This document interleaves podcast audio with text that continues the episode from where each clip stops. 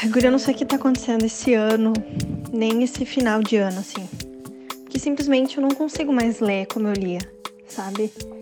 Tipo, que no ano passado eu li 69 livros, Guria. Eu li 69 livros no ano passado e esse ano eu não fechei 40. Eu não sei, eu não, realmente, Mariana, eu não sei mais como proceder.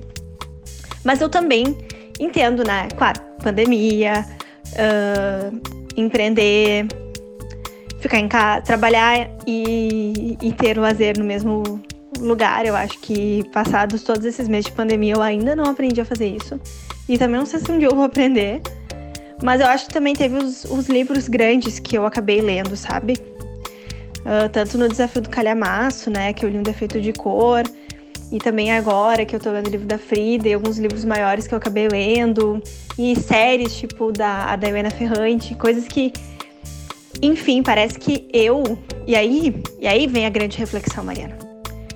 Eu acho que eu aproveitei melhor esses menos livros que eu li, essa quantidade menor, do que na frequência absurda que eu lia no ano passado, sabe?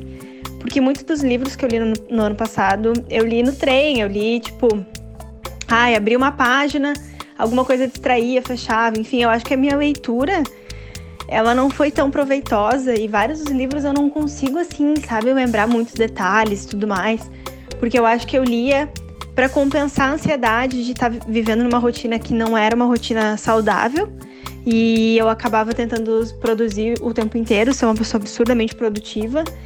E isso tudo era meio doentio. E entrei nesse teto, sabe? Entrei nesse teto quando me deparo com a minha lista de livros lidos esse ano e percebo que é uma lista pequena, mas eu acho que é uma lista que foi melhor lida, sabe? Melhor aproveitada.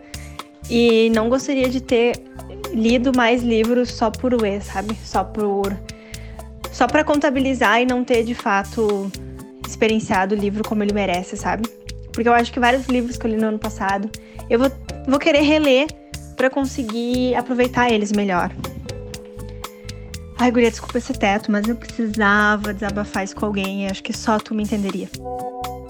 Eu te entendo, eu te entendo, eu estou, estou na mesma, assim. Em 2018, que eu trabalhava em Porto Alegre, né, e ficava, sei lá, quase duas, quase quatro horas por dia em transporte, eu li 70 livros.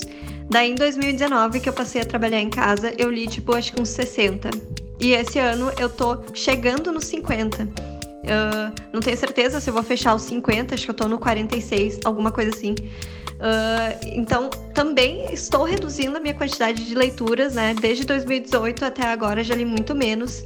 E de fato, esse ano aconteceu alguma coisa que eu não consegui ler uh, da maneira como eu gostaria, porque eu li muito menos do que costume, mas ainda assim, tipo, é muito livro, né? Então, não, não posso dizer uh, que eu li pouco. Mas o que me incomoda é o fato de eu não ter conseguido manter uma, uma leitura, uma rotina de leitura uh, e muitos dias, tipo, ficar sem tocar a mão num livro, sabe? Isso me incomoda um pouco, porque a leitura para mim é tipo uma válvula de escape e eu estou percebendo que eu não estou dando o tempo necessário para leitura para relaxar durante, né, para relaxar o estresse uh, do dia. Então isso é o que me incomoda, assim. Mas eu também acho super que eu passei a ler os livros com mais atenção e com maior qualidade. Não só porque, tipo, é a prática, né? Quanto mais tu lê, mais. Uh, mais. Uh, me fugiu a palavra agora, mas eu sei que tu entendeu o que eu quis dizer. Melhor a gente fica para entender a leitura, né? E fluir.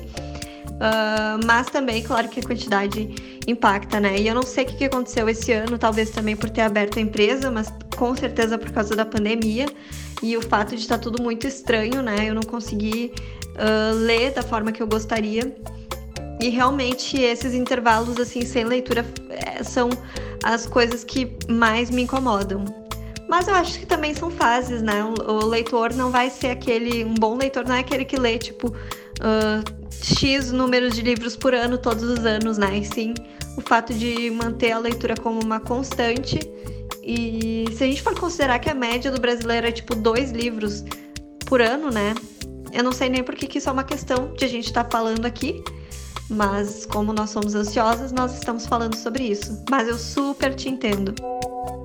Exatamente. Acho que a ansiedade é a grande questão, inclusive no quadro novo do Fantástico com o nosso amigo Drauzio Varela, que a gente segue nesse sonho de que Drauzio um dia vai escutar o nosso programa, né? Que a gente já ele já foi citado previamente e enfim, né, mais um retorno que a gente não recebeu, mas quando o Drauzio falou sobre ansiedade no Fantástico, eu me identifiquei muito, guria, na ansiedade generalizada de não conseguir tipo me relaxar e curtir o presente e ficar sempre. Qualquer coisa que sai da minha rotina me deixa ansiosa. Inclusive, tipo, ah, numa semana que eu vou ter coisas novas, coisas diferentes para fazer, enfim, ao invés de eu ficar super animada que eu vou ter essas coisas novas e diferentes para fazer, eu fico pensando, meu Deus do céu, em que momento que eu vou conseguir ler, que momento que eu vou ajustar minha rotina e tudo mais.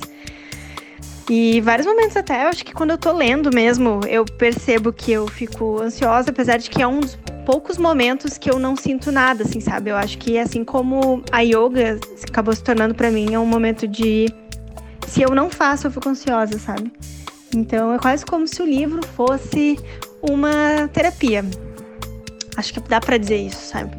Ainda mais neste ano complexo, talvez ele tenha a leitura tenha sido um pouco mais lenta, justamente porque o papel que o livro teve na, no meu ano foi bem diferente, sabe? Antes ele era tipo um, uma coisa para ocupar um tempo que eu tava perdendo de ficar no ônibus, de ficar no trem, e agora ele é tipo um momento muito de prazer e de lazer, sabe?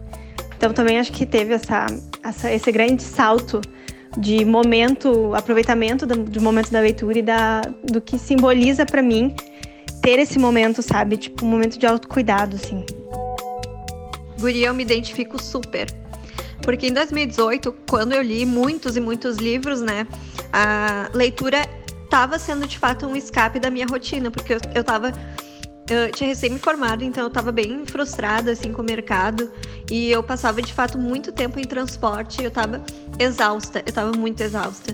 E a leitura era a única coisa que, que me mantinha tipo indo, sabe? Indo no fluxo era a minha alegria era saber que naquele momento em que eu estava no trem e no ônibus eu ia poder ler. Então isso me manteve assim, tipo, um pouco da minha sanidade nesse momento de vida em que eu estava muito exausta. E hoje, de fato, como minha rotina ela já está mais estabilizada, né? Não, eu, claro, eu estaria em casa trabalhando agora na pandemia de casa de qualquer forma, mas se digamos que num cenário em que não tivesse pandemia e eu trabalhasse fora de casa, né? Talvez eu teria que encontrar na leitura mais também essa motivação para conseguir uh, enfrentar uma rotina muito cansativa. E agora, como eu trabalho em casa, a leitura é mais como um complemento e também, né, claro, para desestressar e tal, porque não é porque trabalho em casa que não tem estresse, mas também de fato de escolher esse momento de leitura de uma forma mais consciente, né? Ai, pelo amor de Deus, Drauzio, você está aí nos escutando? Drauzio, se você estiver nos escutando, deixe um comentário na nossa última foto lá no arroba underline tinha que ser mulher. A gente espera o teu comentário porque somos super fãs, tá? É sério, Drauzio. A gente tá te aguardando, tá?